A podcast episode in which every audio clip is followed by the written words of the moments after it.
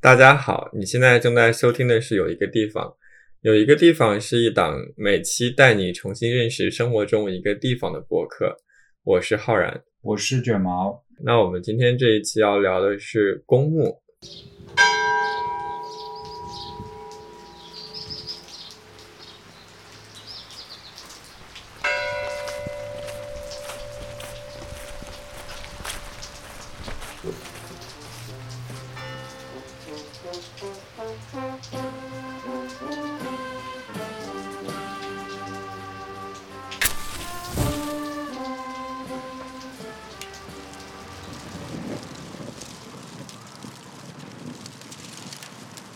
我们为什么要聊公墓呢？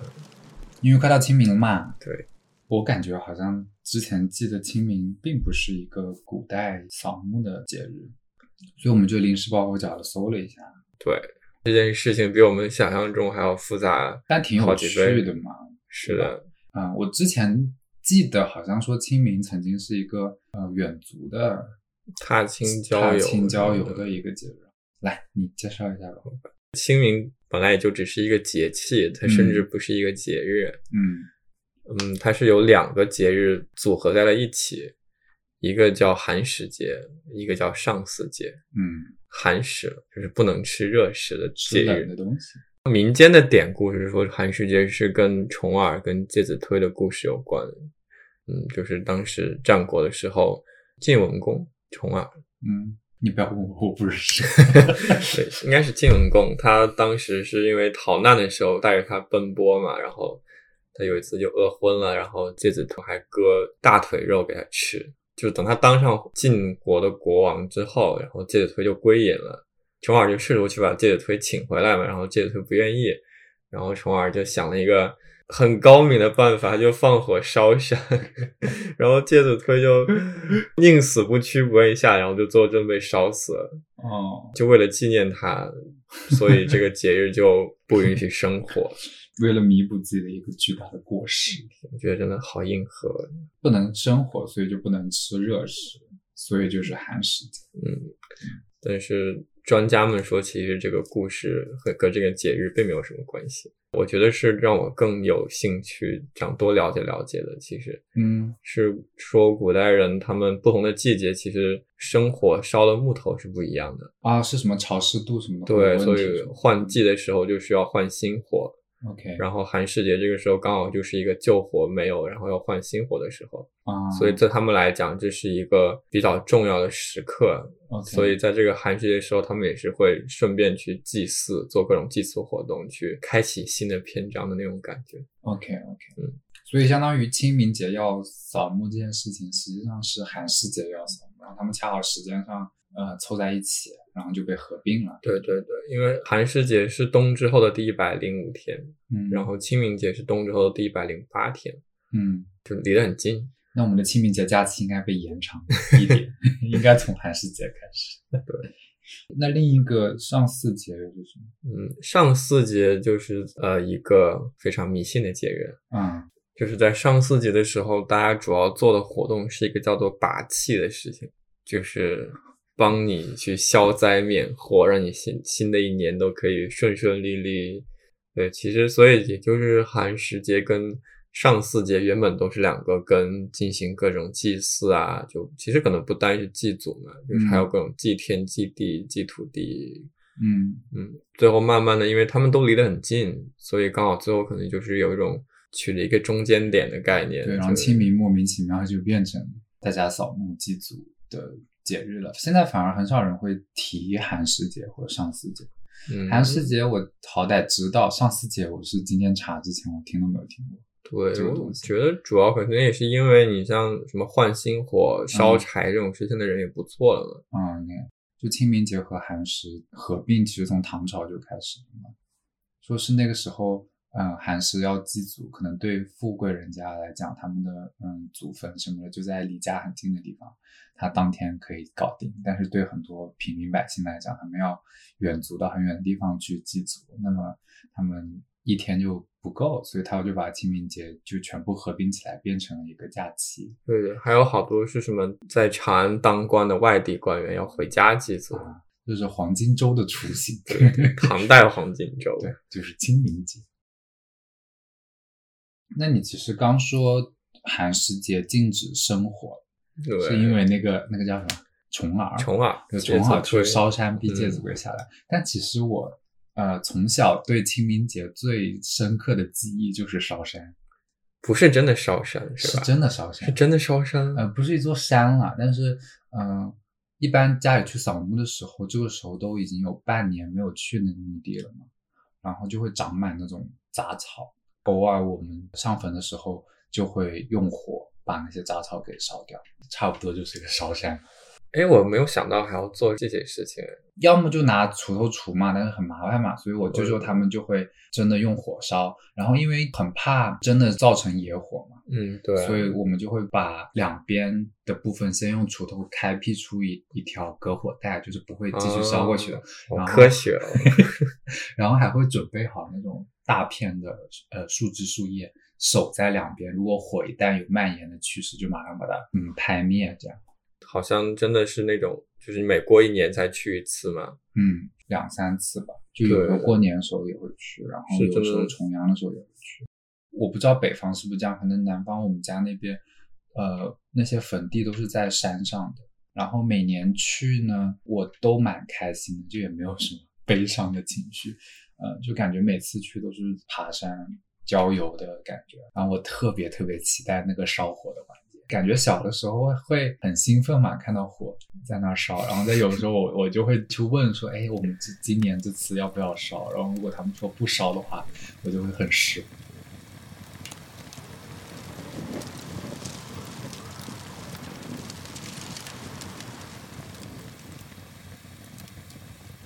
啊，你刚刚说到北方，嗯，我家在西安嘛，嗯，然后西安是关中平原，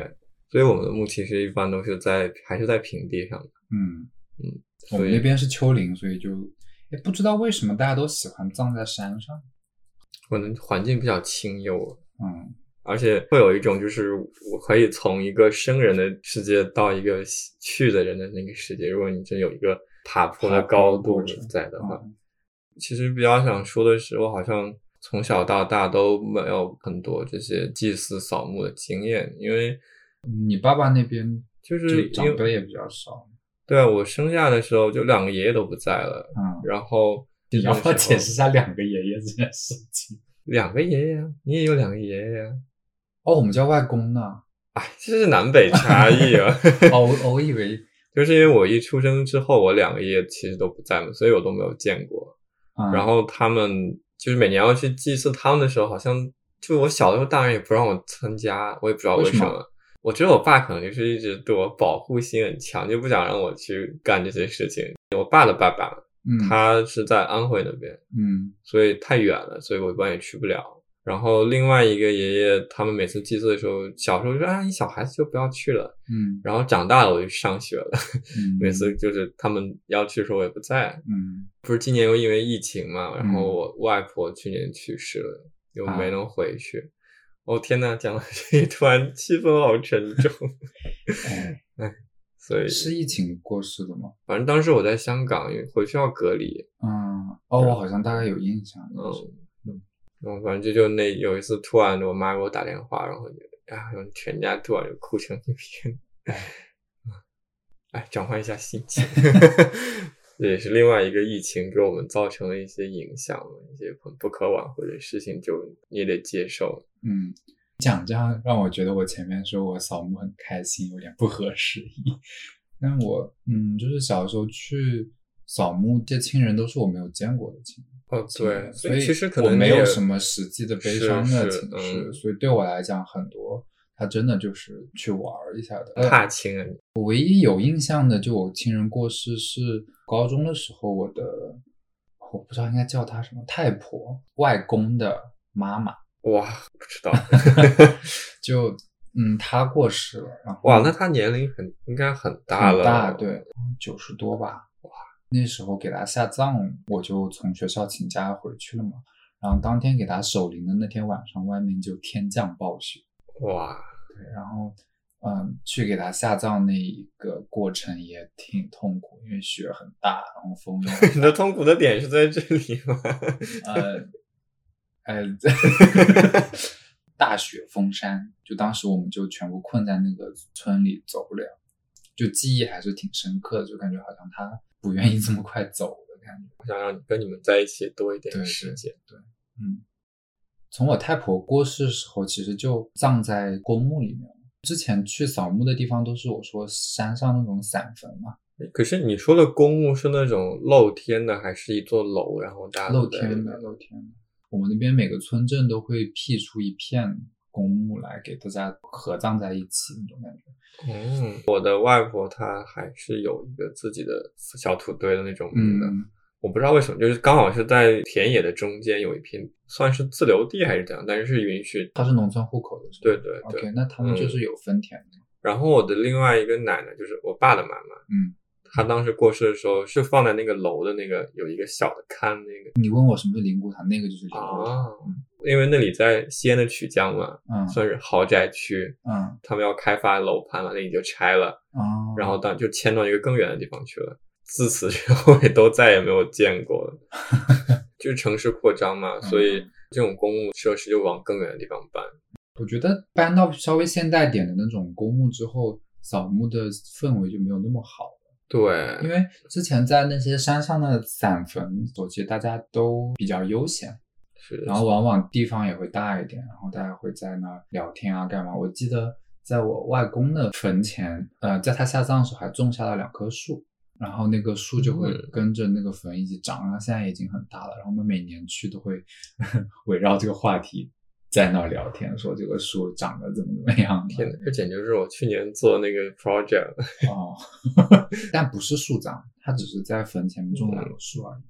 嗯，比较现代一点的公墓之后，可能同个村、同个镇的人，大家都葬在那儿，然后清明的时候，大家就都去到那个地方，然后就很挤，你知道吧？突然觉得有一种现在就是去为了办个事情的感觉。现在变得是，然后那个场地也就很局促嘛，因为你每个人其实相当于只有一个小小的坑位，就在那就时间也不会待很久，就是呃上完香、摆完祭祀品，然后过一会儿放完炮，然后我们就走了嗯，而且我觉得更极端就是像灵骨塔那样，啊，就是你其实对着我奶奶那个位置，她旁边就是 紧挨着一群其他我也不认识的人，嗯所以那个仪式感还有那种我觉得比较需要的一些私密性完全没有了，它那个嗯公共性太强了。然后我们当时因为我奶奶信天主教嘛，然后我们还要在那里给她念圣经，嗯，哎，所以那个灵骨塔是专门给基督徒的吗？还是没有没有，或是公共的， ？OK，嗯，我感觉在中国的话，就公墓就是那种一年只有这几个时间点会去一下的地方。嗯，这个场所好像有一种，因为我们传统的观念还有对现在规划的问题，把它弄成了一个，就是物理和心理都隔得离我们非常的远。我觉得根本上就是很忌讳死这个事情嘛。另外一方面就是传统的那种观念上面，我觉得我们可能会想到这个对比的主要原因，其实还是因为我们来伦敦之后，突然一下就离墓地或者公墓这种场所非常的近了嘛，对啊吧？嗯，所以我们在伦敦这里的时候，就是 我们还蛮常会去一下公墓的。我去的最多的就是我们那个朋友家里人，对对，他也经常去，而且特别是之嗯前 lockdown 的时候，呃，可能每两天、每一天都会去那个公墓里面散下步，就感觉在英国这边很多公墓已经变成公园。是的，从他家走到他们家旁边那个还蛮美的那个拱，叫什么名字来着 Brompton， ？Brompton，对，嗯大概也就只要五六 Brompton 分钟的样 Cemetery 子。对，嗯当时我是在他家借住了一段时间嘛，然后我嗯就带着我的跑步的装备还有跑鞋，嗯我早上就会在他们家那个区里面跑步，然后就会穿过那个墓地，嗯，好像也不会觉得有什么很恐怖啊或者什么的感觉，因为那里面真的就是那种有参天大树，然后嗯，而且这边的墓碑，因为他们都歪七扭八的嘛，嗯然后而且又是绿油油的，底下有那个草什么遮着，有一种其实也不太会把它们当成是是一个死亡的象征什么的，可能就像景点一样的地方，可能说的不太好。它也算是个景点。你知道它是 Royal Park 吗？就它是皇家公园之一。哦，对，我刚开始觉得这是不是因为我们是跟他们的嗯对文化也有一点隔阂，所以我们不会觉得公就不会觉得他们的公墓是一个跟死相关的地方哎，可但不是就是所以就即使对西方他们文化里面的人来讲，他们也把这个公墓当做一个挺亲近的地方，对，就是感觉就是真的就是公园。而且，就它其实现在还是在运营的一个公墓，就是说真的还是有新的人会葬在里面。哦，好像您说是的，因为人是有看到一些刚刚下葬，然后很新的墓碑，然后才刻好的。对，嗯，所以就还蛮神奇的，就感觉西方人这边对公墓或者说对跟死亡的态度，好像跟中国人稍微有点差异吧。他们这边好像跟日本离得比较近，因为日本其实也会有这种，在一片住宅区中间有一片这种公墓小坟场的这种设置在。我觉得可能有宗教有一定关系，因为他们一般之前墓地不是都会在那个教堂的附近会有一片嘛，嗯，然后像日本应该是佛教或者神道教旁边也会有这种附带一片墓地这种设置，然后因为他们普遍都是这种就是宗教影响力很强的地方，这种文化因素会让他们对墓地的接受度可能更高一点。嗯，对，我知道伦敦这边就是。对基督教来讲，他们最开始就是会葬在教堂的 churchyard 或者呃教堂的地窖里面嘛，嗯，就一般比较重要的人会葬在对地窖里，对然后在呃其余的民众就会葬在那个院子院子里。嗯对，然后我们刚说那个 Brompton Cemetery，它不是一个教堂的坟地，它是单独辟开的一个公共墓地嘛。之前在看一些历史上的东西的时候，呃，就发现伦敦有七个这种大型的公共墓地，还有一个特别隆重的名字，叫做 Magnificent Seven，有一种有一种神奇七侠的感觉，就是有七个这样子的墓地，然后它是在呃十九世纪的时候，为了应对伦敦这边人口的高速增长，创立起来的七个坟地嘛。就当时说他们的教堂里面也也因为埋了太多的人，就非常的拥挤，对，没办法应付更多的人口增长。当时说，就是埋在地里的很多尸体还污染了地下水，然后造成了流行病这么夸张，对，就挺可怕的，所以就创立了一些那种大型的公共墓地，到现在也都各自变成很重要的绿地了。那所以那个 Highgate 是这七个之一吗，是 Highgate Cemetery，也是哦那七个之一。我们刚刚说另一个那个是个皇家公园嘛，然后 Highgate 呢，它是一个自然保护区。哦真的、哦，，对哦，没想到，你去过吗？我去过一次，啊对对，你会发现它里面很多那种比较旧的墓碑都已经被很多的植被整个覆盖起来了，其实整个环境还是挺好的。反正我当时去的时候，我是不知道它是有这么保护区这样的嘛，我只嗯是觉得它环境异常的好，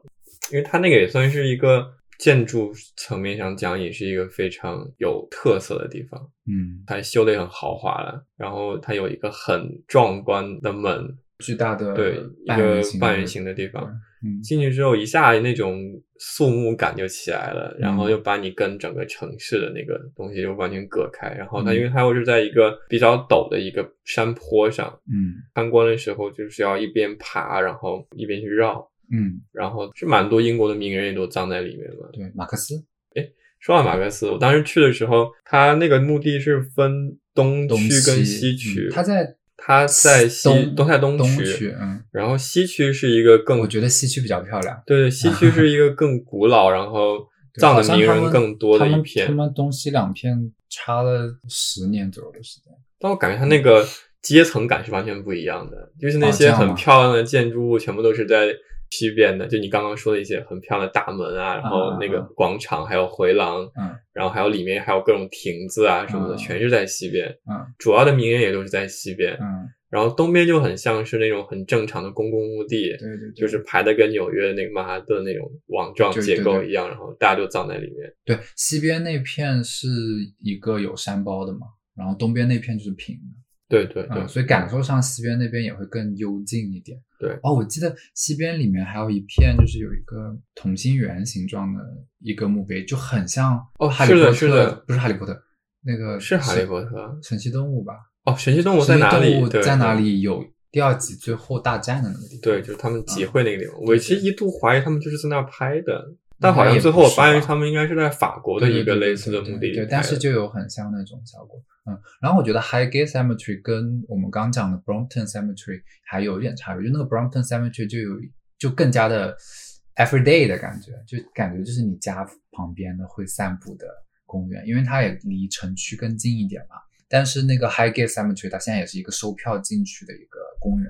西区是要票的，东区是免费的。哦，这样嗯子的啊。是的啊，所以我当时是为了去看马克思的所墓，以就不用买票。结果我先买了西区，后来他嗯他在东区，然后我就觉得哦啊，还是值得的啦。也是是啊是啊，它它是一个收票了的那个设施，所以它也没有那么亲近平时生活，但它还是一个感觉很像一个森林公园的一个对对对，地方。嗯，里面的树也确实是有一种森林公园的感觉，嗯又高又大的那种嗯，又是细细的一棵一棵的树。然后我记得那时候跟那个守门的那个阿姨聊天，就她说这个公墓其实也还是在运作，就好像每周日会集中进行一些呃 service，就让人下葬啊之类的。死后想住进去是很贵的嘛，其实你有应该了解吗？吧，我不我不知道。嗯，我们昨天也在突然在想说，那现在伦敦人都葬在哪儿？然后我们有个朋友就说，其实可能现在大部分伦敦人都会葬在伦敦南郊的一片更大的一个公墓。嗯再次体现出来，伦敦南部是一个多么被伦敦人嫌弃的嗯地也方。呃 对，还知道一个挺有趣的一历史，就也是在大概十九世纪的时候，为了埋葬大量的死去的伦敦人口，也不是说那个时候死特别多人，就是因为人口增长特别嗯迅速。嗯，然后他们还特地开辟了呃一条铁路，专门运送死人的，哦，就那哎个什么意思啊？就那个火车专门是运运棺材是运吗棺材的，嗯哇，真的啊，嗯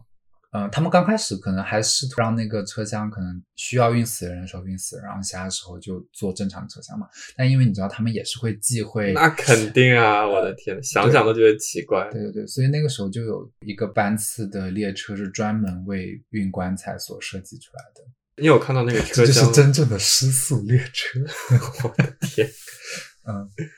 但很古老，就现在也已经没有这件事，就现在也不需要火车去运、对运棺材了嘛。哎，你说到这个，我突然想想到一件事，就两个月前吧，嗯我去我的那个做设计的那个场地，嗯也是在南边，然后当时出来的时候，就刚好有一看到一个马车，运两棺材两吗匹对运棺材的马车，啊啊然后两匹马，然后有一个人就站在上面，就是就真的像十九十十八世纪那种马车一样，嗯然后在那里就是拉着那个马的那个架子，嗯，然后后面就是一个很大的一个水晶的车厢，然后里面放着一个黑色的棺材，嗯然后那个马马蹄声就咚咚咚咚那样，然后就往前走。嗯，我当时觉得哇岁月，穿越了的感觉。对对对，嗯。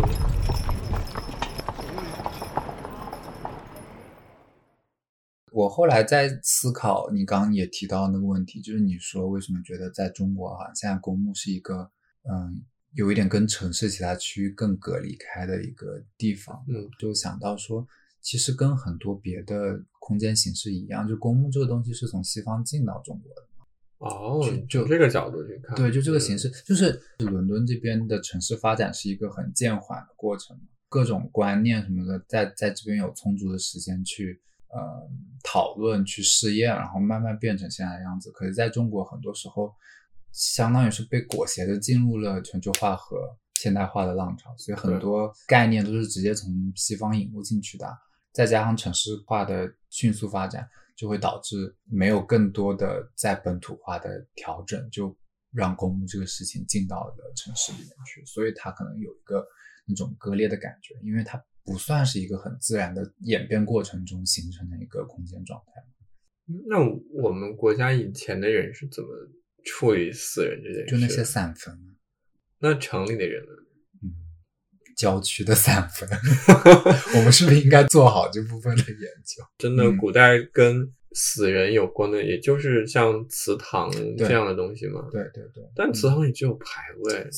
排位对。对吧？如果有大的家族的话，他们有自己的陵园的，一一般是一片树林，然后里面就埋在里面。但是我印象里，大部分的埋葬都是就在田附近，或者说田附近的山上就埋了。同一个村的人也会聚集在某一个区域里面，然后慢慢的就自然的演变成一个大家都埋葬在那里的区域，嗯、但不会说像现在这样就规划好一大片对，讲集中管理，集中管理这样。的那种。嗯这样其实很像就是一个现代化城市的基础设施建设，但对对。照我们现在这样讨论下来，可能古代的中国可能也就是大家各自为政的，就是大家嗯有钱的就买地给自己好好处打理好，没钱的可能就是有一片大家可能传统都会去那里葬了，也就葬在那里就算了。对我恰好之前听那个 Ninety Nine Percent Invisible 有一期讲到新加坡的一个公墓的历史和故事，我觉得有一点印证了我刚想说的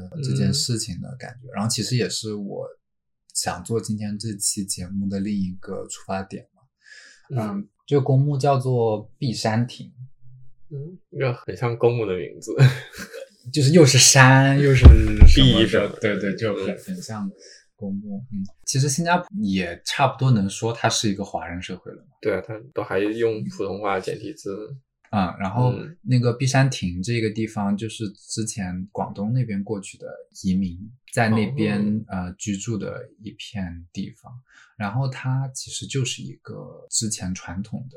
公墓的形式。比较好玩的点是什么？就这个公墓有巨大的一片，然后因为呃需要去管理这些坟场，就是要有嗯凿墓碑的人啊，然后要有清扫的人啊，有各种，所以就嗯在那边发展出了一整片的生态系统，所以那里就会有很多活人会和那些坟墓就住在一起，然后变成一个小村落的感觉。可以说这个社区是完完全全围绕着一个坟场生长出来的哎，可是一个社区。你有看到照片？有就是看到一些老活照人片住的房子跟他们是怎么样放在一起？就是我家旁边就有个哎墓，还，是没有什这么夸张，哦就只是你想象它是一大片的蕉叶，然后里面嗯嗯就是散落着有房子也有坟墓，这样就觉得很有意思。因为你现在已经很难想象，可能几个世纪之前中国它可能存在哪种跟公墓共存的一种生活方式。那我觉得可能亚洲也是有很像现在西方这种跟坟墓不会以一个非常割裂的状态在城市中出现的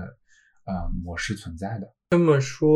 让我突然有一些假设哈。嗯我们刚才一直在讲什么，我们可能传统观念上会对像陵园啊、墓地这种东西有什么心理排斥，嗯，但是这种观念，就我们把它叫传统观念，它其实到底是什么时候形成，然后加在我们的里面，其实也说不清了，对吧？嗯，我们很多被以为是传统文化观念的东西，其实根本就不是真正传统的东西，都可能就是在近几十年或者久远时间才形成，然后被我们以为是传统的东西。那我觉得害怕的情绪应该也但还是是一直有的吧，就是像你说的，其实这边人也会害怕，但是可能以前我们跟这些墓地它的存在形式没有我们现在的那种顺理成章想的那么割裂，嗯。应该是也是有很多可能性的。对啊，嗯，我就觉得碧山亭的这个例子很有趣，是它不是一个强行设置在那里对规划出来的，变成一个公墓的东西嘛。它是因为你一个人一大群的人群里面会有死亡，那就会出现坟地的需求，然后又因为坟地需要有人去照顾，所以慢慢又生长出一种新的生态环境在那儿。然后那一整片是一个很自然发展出来的状况。可是在，呃新加坡独立之后，然后二战之后，嗯，他们就需要解决他们巨大的住房问题嘛，所以嘞，所以你就能够想象发生了什 么，强拆嘛，就是差不多就是新加坡式强拆。差不多就是一九七三年的时候，因为新加坡政府就急需很多的土地去修建公屋来解决他们的住房问题，所以碧山亭就被要求不能够继续在那里埋葬呃死者了。 哦，嗯，五年之后，一九七八年的时候，他们甚至还宣布要在那边呃修建公屋，所以、哦，因为我昨天你给我看照片，那里现在嗯其实只有一小片那个叫那个是灵骨塔吧，灵骨塔对，嗯然后有一个像是搞那个下葬仪式的那个大堂一样的地对方，对然后其他地方根本就是现代化的住宅区嘛。你对吧现在根本已经看不到碧山亭最初的那个生态的那个样子，对因为已经全部被拆掉了嘛。嗯，然后在当时，碧山亭已有的大概有十万座的坟墓就全部被挖出来，挖出来了，对啊，天， 大概有一半的尸体是无人认领的，因为你知道可这能这时间怎么很久，对啊？嗯然后他们就做了一个集中的火化，然后进行了海葬，因为海葬不会占据更多的空间。天哪，就是挖人祖坟，还把人都丢去海里，嗯，对，然后所以想想新加做坡做现了一在 个巨大的仪式，然后就感觉好像很尊重他们一样。对，你看，所以现在新加坡整天引以为傲的什么公屋、祖屋，都是是建立在这些蛮有争议的事情上的。我其觉实得我们就是看我们讨论的主体是什么。你你等着，等我们过几期在讨论 social housing 的时候，我们一定会把新加坡的这个当做正面的例子来讲的。那但也是不一定。然后这个故事还没有结束。我们昨天搜 Google Map 看到的那个灵谷塔是碧山亭后面的社区的管理者跟政府博弈才得到的很小的一片土地，能够让他们新建起一些呃埋葬的设施，就是灵谷塔啊、火化的地方啊之类的。他们拿到的土地只有八公顷，但他们之前那整片碧山亭的区域的总面积有三百二十四公顷。 我好歹也是留下了一些可以让我们想到以前历史的一些东西吧。是，嗯嗯，当时听到这个这期节目的时候，我就很兴奋，就觉得我也可以做一期播不客哦了。不不是，呃，是有一部分是，但是我同时就觉得，觉得好像有点印证了我之前的想象的感觉。我觉得现在的那些丧葬的文化是很大程度上被呃现代化和 是是城市化嗯强行扭曲了的一个状态嘛。应该就很像，就是把西方的舶来品，然后在我们这边本地化之后的一个很有点畸形和奇怪的一种东西吧。对你，包括你，我们刚说的灵骨塔是一个很新才出，就是很近才出现的东西。其实西方没有的，就西方大部分还是土葬，就火化率也没有那么高。但是如果我们继续拿刚新加坡举例的话，新加坡开始推行公屋之后的二十年间，新加坡的火化率就从百分之二十左右增长到了百分之七十。哦，然后在碧山亭当地建立起来的是灵骨塔嘛，而不是之前那种可以土葬对的对有坟冢的那种嗯公墓。整个那那片区域的生态是完全被改变的。虽然你说你活着的人能够被呃转移到政府新建的公屋里面，有一个也算体面的现代的生存方式，但是他们跟死者共存的那些嗯传统的模式，其实是直接就被灭杀掉了。嗯所以其实火化这件事也是跟什么城市化、现代化有很大联系。我觉得是啊，就跟土地的紧缺是关系很大的嘛。这种事情的出现，其实它没有就没有历史上对的一个连接的，嗯所以，嗯，它多多少少是会引发一些城市里面有点扭曲的现象。是像特别是像我们的古代文化，其实讲身体发肤受之父母嘛，嗯，其实对身体的东西应该是很看重的，所以应该对火化这件事应该也是蛮抗拒的。放在我们国家古代的这种文化里面来嗯看的然话，后很多宗教里面是不会允许火葬的，而且我觉得有很多文化里面是觉得你必须要有一个完整的躯体，你才能去到另外一个世界嘛，因啊为如果你把它烧掉了，其实就是对吧？我跟我们那个巴哈伊的那个朋友讨论过，他们也是要土葬的。然后对他们的想象不是说灵魂需要一个容器什么的，他是说你的人成型是一个慢慢的过程，所以你需哦所要以在土里有啊慢一个慢慢腐烂 decompose 咦的过程他们这个理论还蛮诗意的，啊、对。但我觉得在中国是不是还好？因为佛教里面他们也会火化，我是远近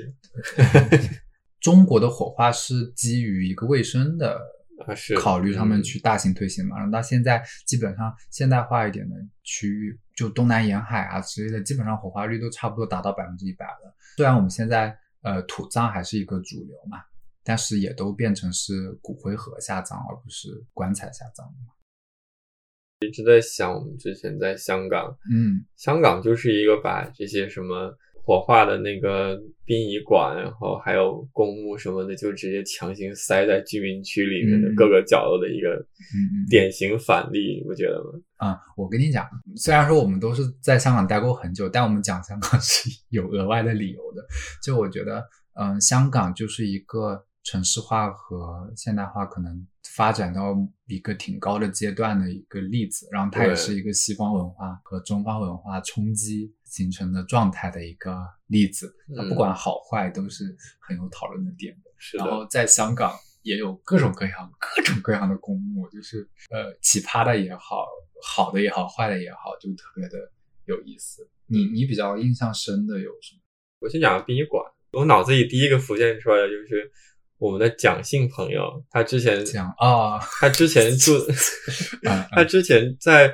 红磡租的那个房子的阳台嗯斜对面就是万国殡仪馆。啊然后是可以看到那些烟囱啊。 ，Oh my God，是，我就是觉得香港的极端的那种条件，在这种地方也是很明显的，就让你能感受得到。嗯被迫也好，但是你习惯了也好，总之你就是生活在这些死亡的旁边的，嗯，对吧？他家楼下就是卖那个骨卖灰花卖圈棺啊材、那卖一骨条灰，街，对我印对有印象那个地方。这就是一个你觉得很极端，但是 somehow 它可能也应该是就是这样很正常的发生在你生活中的一件事情。嗯，这是我那感觉得在好是香这港样的状况是，我们之前说讨论死亡能不能和城市有一个共存的关系，但在香港这不是一个选择，这是一对个，你必须要就要接受因这为土件地事紧缺被迫发生的一件事情。对，我当时第一次去他家的时候，我真的震惊，你知道吗，就是嗯路上有好好的一个棺材就立在路上，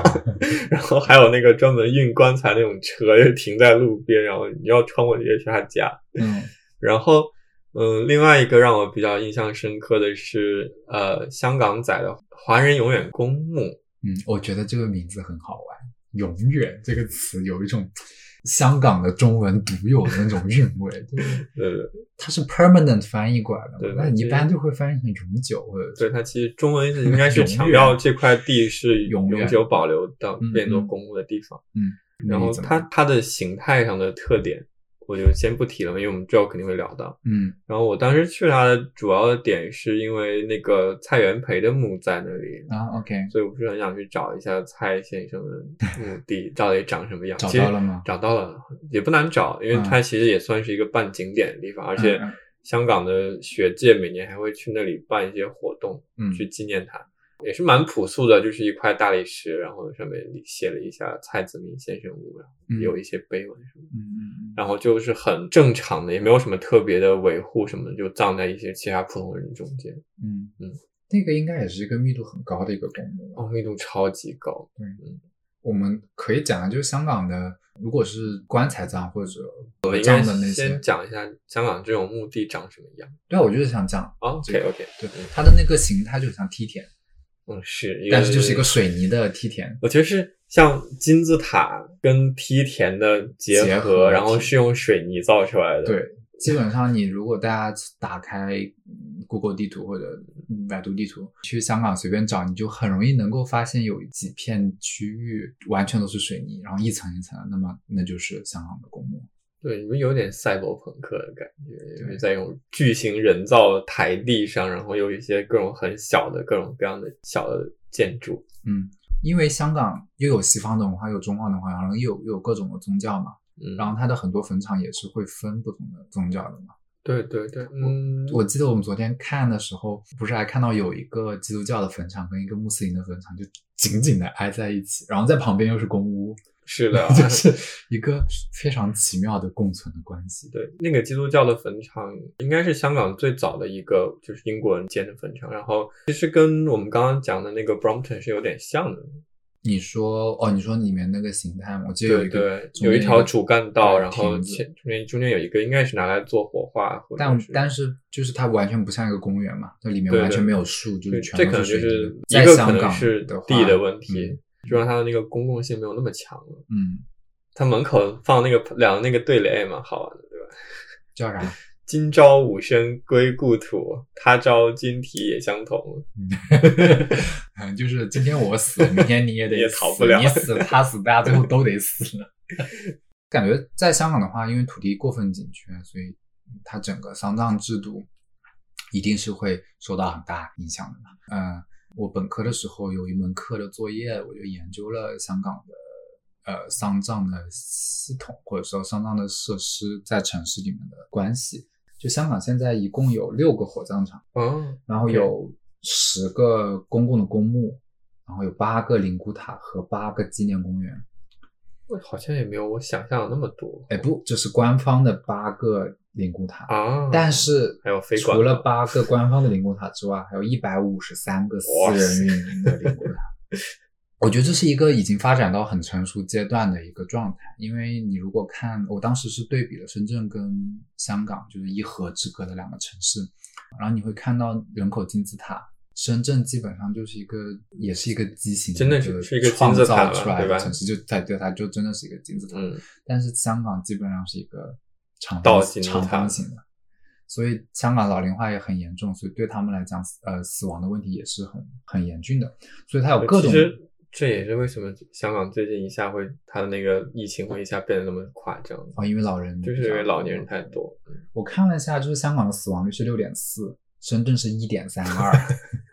但是深圳也不能够代表中国的大部分哦情那况，肯定因为的深嗯深圳是一个过分年轻还没有需要思考死亡问题的一个城市嘛。对，突然想起来，就之前我读过一篇文章，就在说，因为深圳现在也开始慢慢出现深二代、深三代了嘛，嗯所以慢慢的现在才会越来越会去重视一些教育、文化基础设施建设，嗯然后未来肯定也是会要到这些丧葬设施建设。嗯，对，它现在它之后应该还要再过个十几年或者几十年，它才会真的变成一个很健康的、正常的、自然的城市应该有的一个状态。对对对，嗯包括我我我看到深圳现在只有一个火葬场，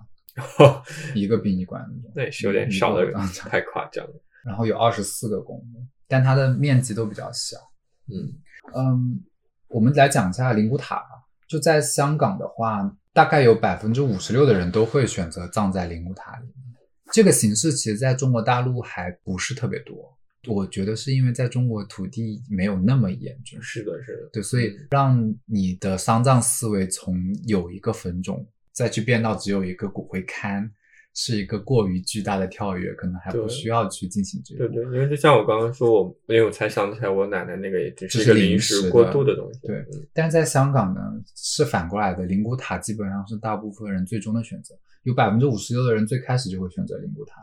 应该也挺贵的，其实。对啊，嗯，然后另外，嗯，香港的火化率是百分之九十，但是呢，百分之十可以土葬的人呢，他们其实也只能够占有那个坑位六年，也就是说六年之后你必须还是要火啊化，对，必须要把棺材挖出来火化，变成放在灵骨塔里的骨灰龛里面，或者转成用骨灰盒埋葬啊。当然，除非如果你是巨型富豪，你有自己的一大片地，有自己的坟，那那是就随便 你。说到这里，啊，我们不如给大家推荐一个那个我们也没有去过的那个地方啊。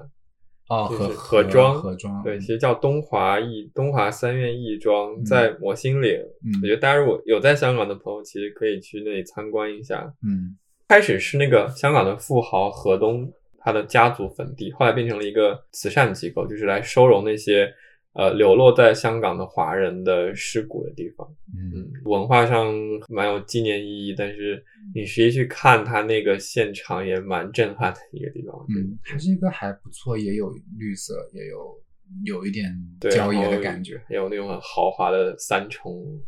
的坟墓。嗯， 嗯那我回去继续讲。啊，我对，go back，go back。我说就是灵骨塔里面那个骨灰龛，可能是大部分人最终的归宿嘛。即使这样，还是格位非常的紧张。然后政府甚至会鼓励同一个家庭的人共享一个骨灰龛，啊，也蛮就是一合理个格的，因子为里大面家放多个，对啊，大家死了以后还能在一起，一对家吧人就是要齐 齐真整 是整。的。讲讲那个灵香港的灵骨塔也蛮有特色的，是，对吧？我们光我们去过那个钻石山的那个灵骨塔，就嗯很好玩了。其实，对，哎，我这里可能今天老是岔开讲，但是就是补充一下，就是在香港有一个政府的下辖的一个设计部门叫 ASD Architectural Service Department，对，就是嗯建政筑府的建筑部门，对然后他们就会有机会做到很多的一些好玩的文化项目，然后公墓和灵骨塔是其中很重要的一部分。你不觉得其实从侧面上也能体现出来，设计师真的能自由发挥的空间有多么的狭窄吗？就嗯真的只有到这种蛮特别的建筑，才能给香港的建筑师一点额外自己去发挥的空间了。嗯，但嗯这可能是嗯灵骨塔这种形式出现的一个好的，它是提供了一个机会和嗯挑战给。设计师去设计出这样的一个空间，因为你想象灵骨塔里面死者的密度巨高，它跟正常的那种呃土葬的墓地的密度相比又更加的夸张。然后特别像在呃华人社会里面，大家又是在清明啊、呃过年啊、重阳啊或者上元节什么的时候去祭拜的，嗯，然后也对就是说会在短期时间内涌入巨大的人，那么对设那个建筑的设计的挑战是很大的。这个最特别的公共场所之一。是，而且我觉得可能好的是，起码这些建筑让建筑师们设计的特别一点，或者舒适一点，大家死了之后住进去能开心一点，嗯，对吧？如果既然都要住在那个小盒子里面呢，至少你也给我设计一个漂亮的大盒子装那个小盒子吧。是我我们当时去钻石山的那个嗯坟场公墓里面的灵骨塔，我觉得设计的就还挺好的，就它有那种大那个楼梯、退台阶梯对台的式阶梯，嗯然后就呃把那个体量打散，然后也有很多的绿色的植被在那边，然后让整个灵骨塔那个氛围不至于那么的压抑。对，而且它整体上还算是一个半室外的建筑，也对都是靠自然通风的。对对它里面其实还有那些烧纸什么的，都都啊是对在对里对面的。对对，我记得是每一层的头上对是对一个对集中嗯烧纸钱什么的地方。对其实有一种，我还是有一种处在一个自然环境里面的那种感觉，虽然就可能没有嗯真的是以前你去，或者像在大陆我们去郊外扫墓那么自然，但是可能也会稍微让人觉得舒服一点，嗯或者有一种那种大家围聚在一起做一件这种社交感可能会提高很 多。嗯你说到社交感，就我每次上坟的时候也都会碰到一些远房亲戚，就是一年只会见到几次对的对对，那嗯种。嗯，然后我记得那个公墓边上还有一个不是教堂吧，但呃看，起来那很是那像个教堂。墓，是那个公墓的一部分，是公墓的一部分，对对。然后那个拿来举行丧葬对举活行动丧葬的仪一个式的地地方方对。然后它嗯设计的也挺好，就有一个下沉的圆形的广场，然后对顶上有四个独立的礼堂，对，很纪念性很强，纪念性有点很强像路易康那种感觉，对吧？对对，嗯，也是混凝清水混凝土对的，交出这样。就那个氛围还挺好的，就不会太感觉到死亡的恐惧了，反而是那个空间感觉被神圣化了。最近会出现就是像钻石山这个新的扩建，就是刚刚这些灵堂，然后还有我们接下来要讲另外一个那个我们接下来要讲哪个？和合石嘛，你哦你不要讲哦哦的那个灵骨塔，嗯还有很多包括就是像这种类似的建筑，其实都是有一个建香港就是 AIC 里面的建筑师领导出来的一个，他们做的一些新的设计尝试。嗯但我把名字给忘了。他是真的有想在香港利用这些仅剩的给建筑师的空间，去给香港创造出一些比较不一样的城市的风景和空间出来的一个人。嗯，已经提到了和合石是香港最大的公墓，哦，是哦，对，嗯，哦，这样但它因为也你远知离道城区啊，说实话。他很好笑的是，应该就是何文石这边，他们每年一到清明烧香的时候，嗯，然后就浓烟滚滚嘛，然后哦就特都飘去吹去深圳圳对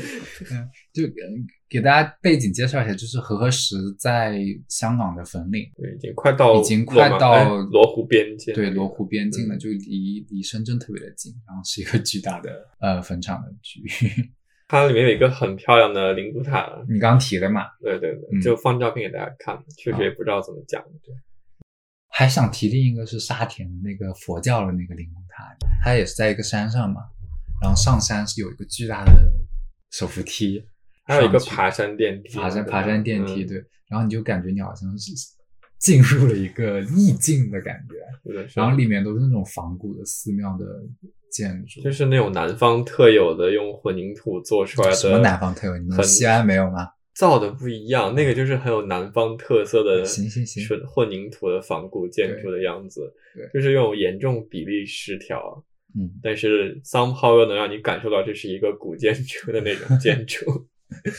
是哎，我真的觉得，就是南方会有这种很丑的古建筑的亭子啊什么，就会在公园里面。嗯，好吧，桑抛因为太多了，又变成了一种南方的特色，就是会让你有一种你介于找补不回来了丑别找跟补不了丑之间的一种 感觉。那我反正觉得，呃，沙田的那个叫宝福山，对吧？对对，我觉得他很帅，我就是是太很帅，帅就是啊你你你无法想象城市里面可以因为出现这样一个公墓，感觉就是这样一种非常整齐划一，然后又很大规模的人工建筑，嗯又立在山顶，然后又是一个灵骨塔，嗯然后还有真的还有一座塔嘛，嗯然后是有一个旁边是一些八字形的放那个骨灰龛的那个房子，嗯。就是有莫名的震撼。嗯，我上次去是，呃，哦，他就在沙田宜家后面嘛。嗯， Callback 上上期，只是每一期都要接龙一下嘛。当时好像是在沙田那个宜家吃完饭，然后就去那边走了一下，然后那天还恰好看到有一家人好像正在举行丧葬仪式，然后就各种香火啊、纸钱啊乱飞那种，我就觉得真的是进入了一个意境对，的感觉，有一个自带结界的感对觉。对对，又是一个巨大的登山电梯上去。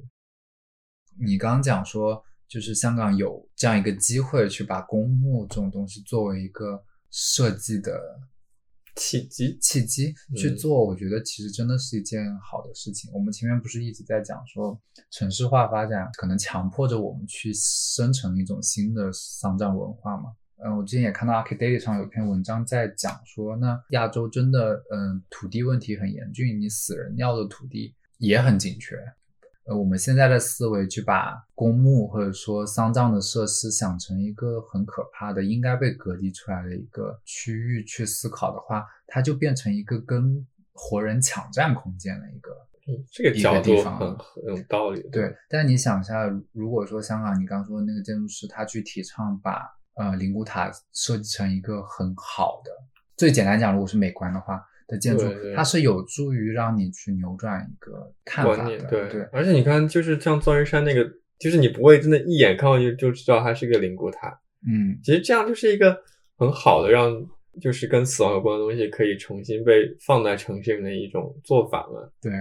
既然的死就是我们避不开的人的一部分，嗯，那我们为什么要那么抗拒它呢？其实它难道不应该也是一个被我们看到、接受的一个东西吗？对吧？嗯，这种房子其实我觉得是一个很好的开头。嗯，而且我觉得有一个嗯有意思的比喻吧，一个对比，就是说大家会觉得公墓很可能会有点阴森，我觉得，但是大家不会觉得纪念碑之类的东西是可怕的，嗯对对吧？但他们嗯实际上他们之间的意向对是，差一不致的对，，对，是有联系。那是不是能够探寻出坟地和城市融合的一种可能性？就是你去强调更多它象征性上纪念的价值，而不是单单只看到它和可怕的死亡之间的关系。其实现在不是还有另外一些丧葬方式吗？就嗯像什么树葬啊什么的，然后对纪念花园，对对，之前做港铁他们广嗯告整天在吸引大家什么改变丧葬观念对哎什么，我印象里就是我我之前不是说我在某门课的作业在研究香港的丧葬设施嘛，嗯，就是在做完那个之后，我就突然发现，好像香港广告就各种在打广告是的说是新的型的丧葬方式，嗯就也不知道是不是因为我做了这个研究特别留对意到了。嗯，呃纪念花园的话，就是呃把你的骨灰直接撒在花坛里，花坛里面，变成养分，然后你的名字会被刻在一个石碑上面，然后那个嗯花园、就它同时也是城市空间里面能够用的一个花园，然后大家呃如果想要去纪念的时候，就可以去那逛坐一公坐，园嗯，我觉得很好，对啊，其实是一个可以被慢慢引进的一种公园这个东西，大家也不会有很大的抗拒什么的。嗯，接受度更高的话，你也不用非得去写一个牌子说这里是什么什么私人纪念公园之类的，嗯那、它就是一个公共公园啊，其实嗯，对吧？包括现在还有人把骨灰做成戒指之类的。之前还看到有人用人骨做骨瓷的，嗯你是不是去年本来想项目里面有用到的，对吧？对，我 看去年差点要做一个墓地什么的嗯。从这点看，他们也不是很能接受嘛，因为我当时嗯讲了什么树葬啊，然后讲把人做弄成一个蛋，然后啊放他们当说成树 disturbing 根，然后还说到骨瓷，嗯，然后他们就说你也要考虑一下我们英国人的文化啊，什么什么什么的。 我就说哦，原来你们也这么保守的嘛，这个你这个也是过于激进了一点。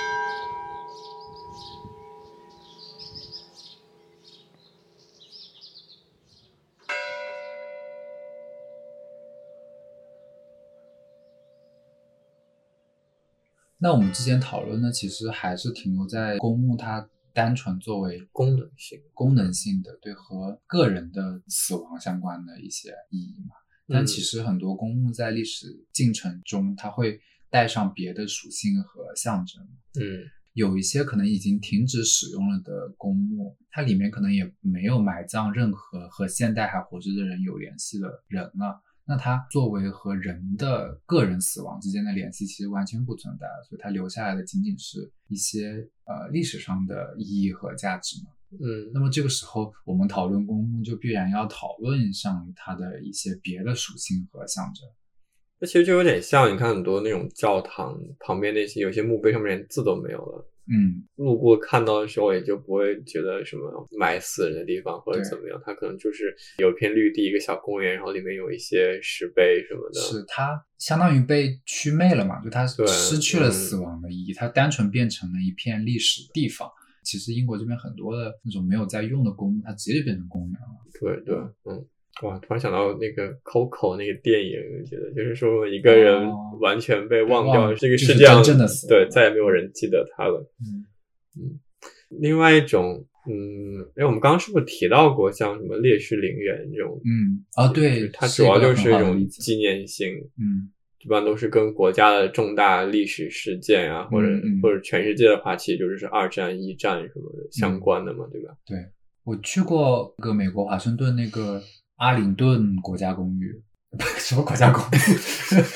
阿灵顿国家公墓哦嗯哦，那个蛮出名的，特对别吧？漂亮，就里面它墓碑都是一致的那种白色的，对，而且经常就是电影电里影里面面就是会出嗯一堆人穿着黑衣服，打着黑伞，然后站在那因为因里。为它是呃美国的国家军人的墓地嘛，嗯，所以它也是有那种巨大的象征意义在，就是一种国家意识形态的感觉。我觉得我个人每次提到什么烈士陵园或者像这种，我是蛮反感的，就是有点抵触情绪嗯因在，为因为国我家觉主得义嘛，对，就是太强调什么民族性、爱国主义这些东西，然后。嗯，我觉得墓地本来它就是一个充满记忆、还有伤感和追思的地方，但是嗯一个烈士啊或者国家这些字就太强了，他把这些每一个人的故事啊，还有每一个人的那种价值都抹掉了，嗯它像是一种国家机器的建构的一部分一样存在那里的。嗯嗯，但也不是我华盛顿那个越战纪念碑是一个中国女生设计的，林英啊，一个下沉下去的一个步道，然后走下去，然后折了一下又走上来，他就说是大地的一个伤口的。其实更多的是对战争的反思，而不是一种国家主义的宣扬。就这种的话，感觉还挺好的。它最后还是一种美国的，它只是用一种更软化的东西去帮助你去建构一种美国的国家形象。嗯，你说的也有道理，我无法反驳。哎，不是反驳，用用一个更好的例子，是那个柏林那个被害犹太人纪念碑，哦，那个好吧？那个好 的，对哦，而且那个是嗯那个你就记得它有一个中庭，也不是叫中庭，就是一个挑空的地方，然后里面不是撒了好多那个，你是不是想讲那个？那个不是，那个是李伯斯金的那个犹太人博物馆。我说的是被害犹太人纪念碑，哦，哦，是那一片，我觉得它的意象就是坟地，哦，是啊，那肯定嗯是啊，太明显，它就是一一个巨大的一大片，嗯、水泥石块的矩阵，对，然后嗯高高低低的，高高低低的。然后它的地面也是一个慢慢凹下去，然后再凸起来的过程，所以你人可以走到每一个水泥石块的之间，慢慢走下去，直到那个水泥石块高过你的身高。我觉得是一个很震撼、力量感很强的一个作品。是的，嗯，就是你慢慢走下去的时候，就有一种慢慢就被压在地下那种感觉，就是很压抑，反正嗯，当时在那儿的时候，我甚至觉得在那里拍照都有点，对，就是不 Disrespectful，不太好，对嗯，就是对一种纪念那些很沉痛很死的东西被我们拿来只是当打卡的地方。对，之前不是还有人就直接踩在上面跳来跳去什么的，嗯嗯嗯，然后就被很多德国媒体骂什么的，就不尊重历史、犹太人。是。二战期间不是纳粹对犹太人进行屠杀吗？对，啊然后其实也包括了对犹太人坟地的呃破坏，他搞人家坟地，就是因为是犹太人的坟地呀、就他要妈斩草除根。啊这都不是斩草除根，就是把你们整个从历史上抹除的感觉。哦，就连你的坟地也不放过，很可怕的。就当时有大量大量的犹太人的坟地都被呃毁坏了，然后他们甚至把那些墓碑都开采成一些能够进行城市建设的一些石材。所以在现在很多的欧洲国家的城市里面，你会发现一些城市的铺地，或者说用来建设房子的砖石上面都刻有犹太人墓碑当时上面刻的字，血淋淋的那嗯，种，很难形容。积极的想，对，它现在其实变成了一个分散的纪念碑的感觉，就是我们到哪里都可以看到，就会提醒我们不要忘了这件事情。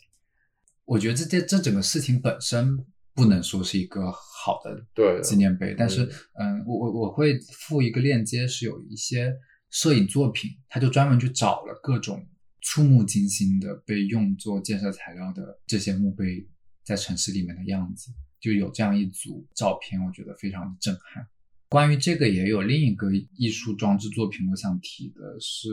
嗯，这个纪念碑叫做“看不见的纪念碑”，嗯嗯，具体哪个城市我忘了。然后它是德国的一个艺术学的教授和他的学生做的一个作品。然后他们当时做了一件事情，其实是非法的，就他们去到一个广场，然后把当时地面上的铺地的石块给挖出来，石块的反面刻上。两千多个当时被毁坏了的犹太人墓地的名字，哦，然后接着再把这个铺地重新的盖回那个地面上。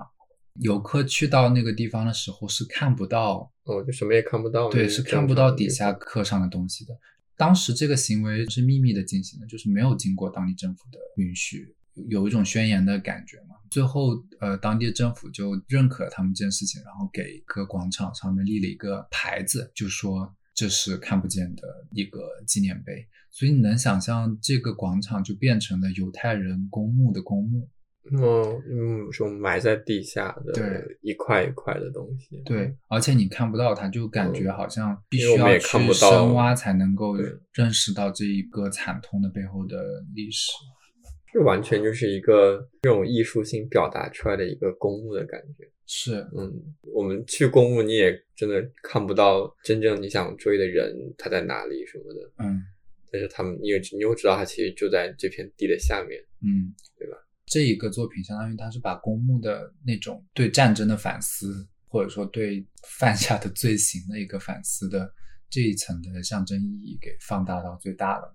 哦，你看他那个介绍，就是他会他之所以在这个广场上做，是因为之前的那个秘密警察和盖世太保，他们之前是在这个城堡里面办公的，哦所以他们跑来这里做一个这种很 radical 的一个反抗的这种嗯感觉，嗯而且很强烈，就是因为我它是铺地嘛，嗯把它埋在下面，其实就是你你永远也没有办法把它再抹掉的，嗯它就在那里了。嗯嗯，你知道我之前为什么会知道这个作品吗？那我怎么知道？ 因为我大四那年那个项目在一个坟地上呀，哦，你没跟我讲过啊？你不知道我那我个不在一知道个坟哎地上吗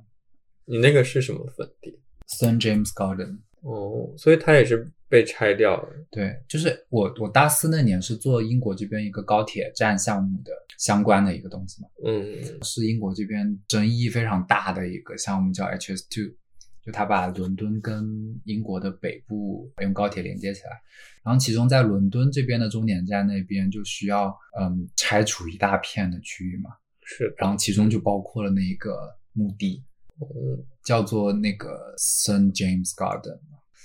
那个墓地是原来是葬谁的？就是、它是一个教堂的哦，墓地就是嗯就它教堂本身已经不在那儿了，然后它墓地就还在那儿。然后，嗯、它其实在十九世纪的时候就被变成一个公园了嘛。然后，因为这个高铁站的建设，他们还在嗯那里进行了一个说是伦敦历史上最大的一个考古挖掘，就把所有的尸体得全部挖出来。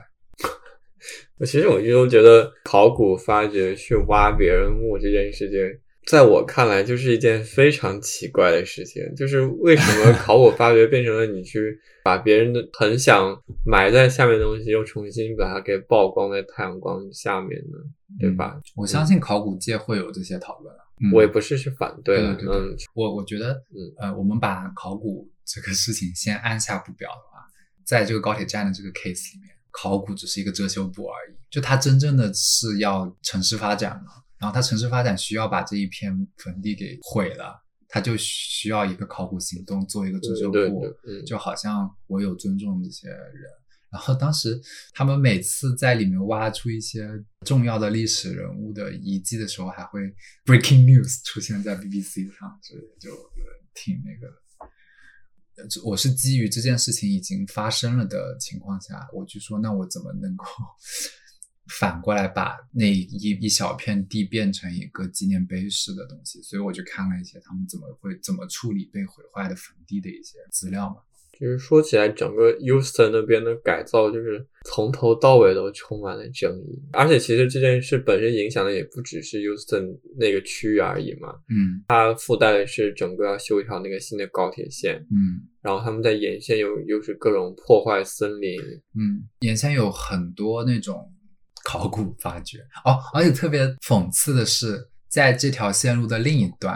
呃好像是伯明翰那一边也有一个公墓 哦，要被毁掉了。嗯 嗯，我觉得在城市发展的过程中，你必然要去面对这些 dirty works。嗯怎么说？但是在历史上也不是没发生这些事情。你知道那个 St. Pancras 那边那个叫 The Hardy Tree 那个东西，就有一棵树，哦，然后周围一圈对围了一堆那个呃墓碑，嗯嗯，那个也是之前的一个铁路线路，因为经过了那个部分，所以那边那一片呃教堂的墓地要被全部集中处理，然后他们就把所有的墓碑都围着那个树围了一大圈。但你到现在看，它变成一个嗯艺景术点品，一因为个它又奇过观了很久，对，它就又过了对很久，它当时的那些争议就被洗掉了，就它变成一个历史上发生过的事情的东西，所以你就觉得它没有那么冒犯了。嗯但是因为那个高铁站的拆除是此刻正在发生的一个事情，就会显得非常的冒犯。然后你反过来想，公墓为了城市发展让路这种事情，它和你去拆犹太人的墓地有什么本质上的区别呢？当然，人种大屠杀这件事情绝对是更不可接受的。可是那城市发展就是一个更好的理由，让你可以去拆除墓地。解决这些争端最好的办法就是，我们就干脆不要要墓地了，好了，或者我们就全都 Meta 墓地。 哦，哎，之前有有网络灵堂。哦，对，或者我们建一个 Metaverse，然后墓地全都在那个里面。其实你知道，如果早点实现 Metaverse，然后我们也就没有这些什么土地资源的，那也不收争你议了人还是有肉体啊。以后会有什么可以把意识上传到互联网什么的？哎完蛋了，我不知道这集怎么收尾，就这么暴力结尾，收在这儿嗯算了。我们今天就讲这么多，好的，拜拜。对